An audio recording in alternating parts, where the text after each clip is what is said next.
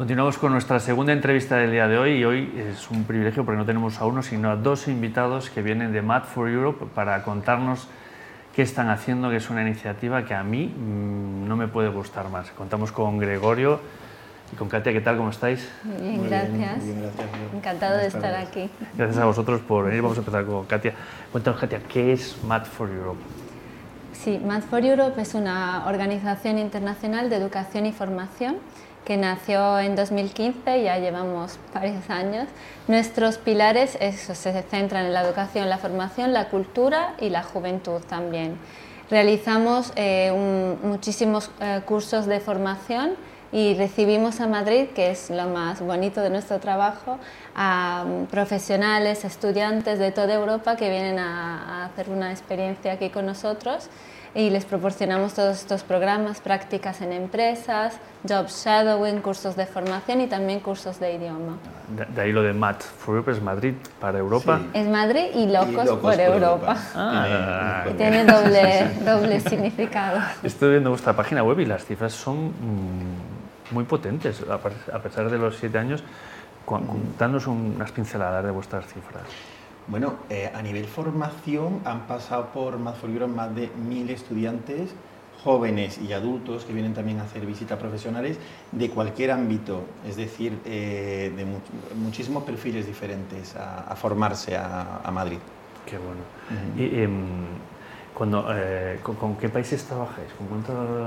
¿De qué estamos hablando? Estamos hablando de toda Europa, los países que forman parte de la Unión Europea, pero no solo, porque hay una parte de estos programas que realizamos que eh, se llama Partner Countries. Entonces, Noruega, por ejemplo, todos los países que aspiran o que colaboran con Europa también pueden eh, participar. Nosotros, sobre todo, trabajamos con Italia, Francia, Portugal, Alemania, Bélgica.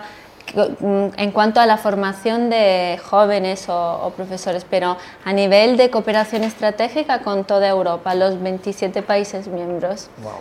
La verdad que es muy enriquecedor. Sí, ahora, eh, eh, hoy por hoy hablar de internacionalidad es como eh, subirte al carro, ¿no? Porque ya no es, mm, cada día somos, la, la tierra es plana, ¿no? Que decía Feynman, y cada vez hay que estar más con las orejas puestas en ya no el teletrabajo, ya todo está abriendo las fronteras, derribando fronteras y, en los servicios profesionales. Es fundamental, yo creo, y siempre animamos a los jóvenes que empiecen desde, vamos, desde antes que puedan a, sumarse a estas experiencias, porque... ¿Cuáles son, ¿Cuándo hay que empezar a yo soy, tengo hijo, ¿cuándo empiezo a, levantarle el interés por...? Pues ya desde el colegio, con los primeros viajes de formación, ya desde los 13, 14 años, yo incluso, fundamental incluso un poco antes. Sí, sí. sí, sí. ¿Me estáis Porque hay eh, programas más breves que se pueden realizar ya con ah, esta edad y luego ya con, a partir de los 18 esta experiencia de 2, 3 hasta 9 meses. ¿Y qué, qué recomendáis? ¿Qué ¿Cómo estamos en España a nivel de, iniciativas europeas? ¿Somos internacionales? Yo sí, creo que sí. Somos internacionales. De hecho, España es el país que más estudiantes eligen de toda Europa para hacer su formación en prácticas. Eso es muy interesante. Eh, y la verdad que eh, a nivel intercambios, a nivel empresas, eh, nosotros nos asombramos mucho porque cuando empezaron a llegar los chicos, bueno, a ver, al principio no conocíamos nosotros ninguna empresa. Entonces necesitamos eh, X perfiles, ya sea de marketing, ya sea de comunicación, ya sea de moda, eh, automatización y perfiles que nosotros no sabíamos, no sabíamos que existían.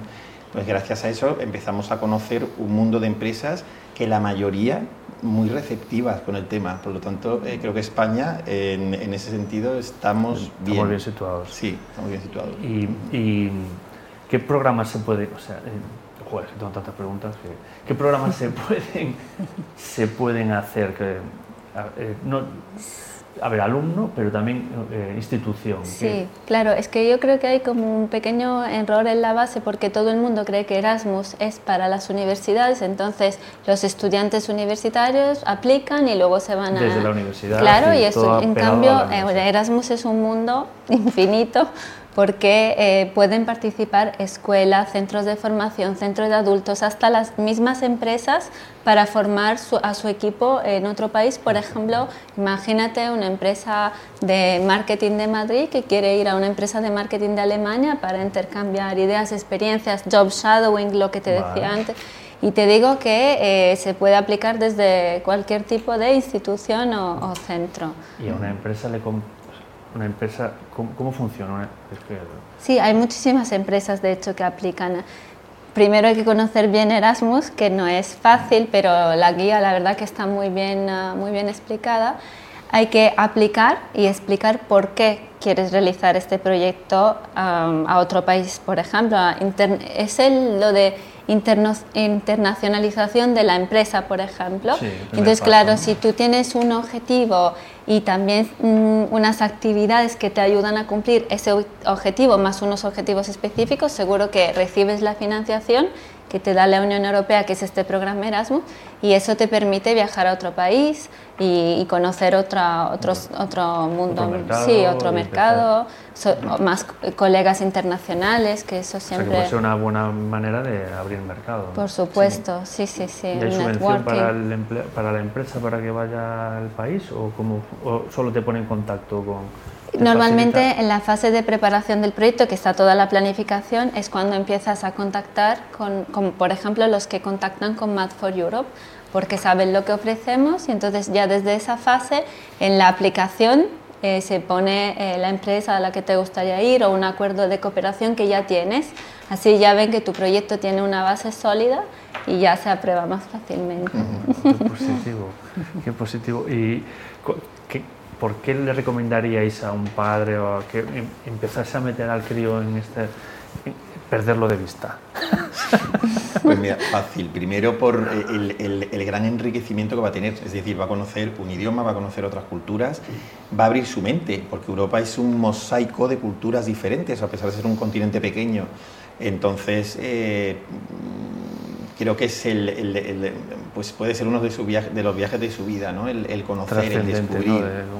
Momento clave de su vida. Es un momento clave, sí. Y yo animaría a todos los padres, tíos, abuelos, que los manden fuera, que los manden fuera porque es necesario para ellos, para su formación y para, para, para su futuro nivel cultural, intelectual, nivel de vida.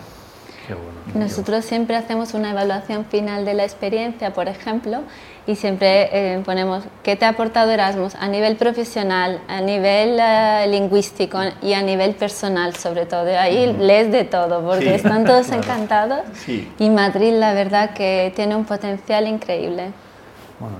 De hecho, tenemos un libro que siempre cuando nosotros hacemos, cada vez que llega un grupo de, de estudiantes, hacemos primero el Welcome Meeting, que se, pues, eh, les hablamos, le damos unas carpetitas con información sobre la ciudad, les hacemos una visita guiada por, por, Madrid y cuando se van después de la experiencia es el Certificate Ceremony, que entonces les damos unos certificados con su nombre, que han estado tres meses, cuatro meses, tres semanas, y les damos un libro en el que, bueno, es un libro que tenemos allí, en el que ellos pueden poner un comentario en su idioma sobre su experiencia, en el idioma que ellos elijan.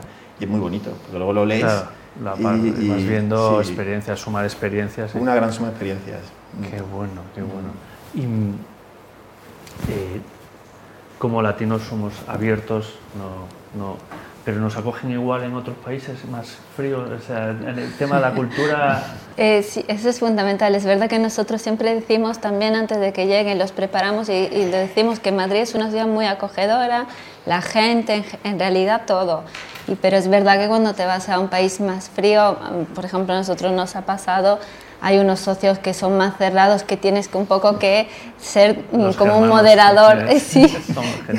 en estos proyectos de cooperación que te contábamos antes, ahí, pues sobre todo yo que no me gusta nada el conflicto, tal, yo siempre intento, bueno, pero eso es mejor llevarlo con tranquilidad porque hay, es verdad que hay socios de países más del norte, tal, que son diferentes. Nosotros somos mucho, es verdad, mucho más abiertos y tal. Y yo digo, claro, lo entendemos perfectamente, pero pero, siempre intentando llevarlo lo mejor posible. Aquí hablamos de cultura siempre, siempre estamos obsesionados. Y cuando hay cultura, eso, yo creo que ahí no hay problema. hay debate. y también tenéis proyectos de cooperación.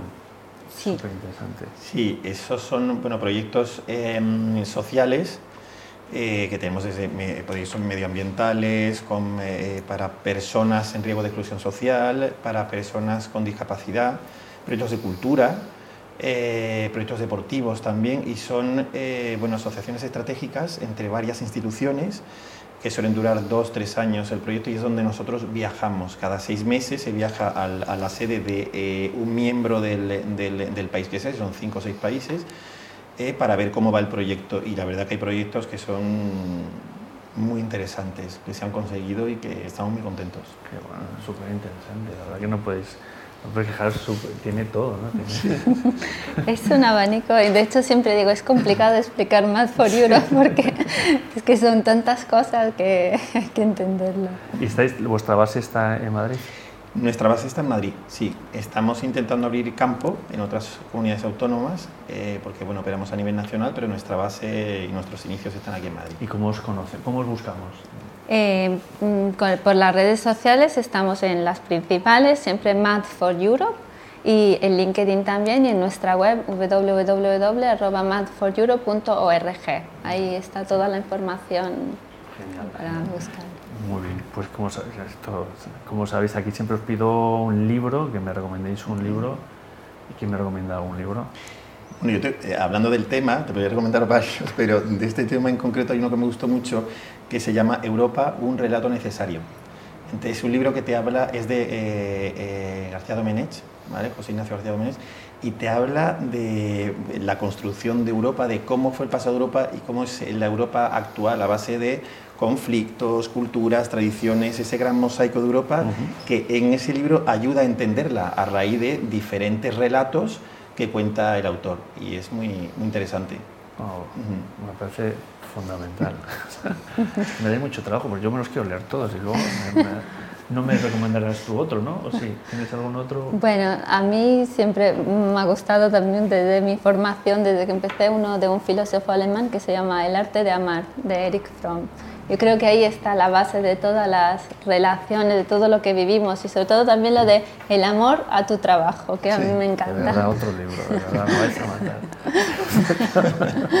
bueno, pues con esto, claro, sí es que pasa el tiempo volando, volando. Que nos quedamos en titulares, pero lo bueno es que la gente os conozca, que sepa que hay iniciativas tan chulas como esta de la que poder sacar un provecho, que estáis ahí para ayudar. Y Nuestra puerta está siempre abierta para todos. Y bueno, muchas gracias a ti también.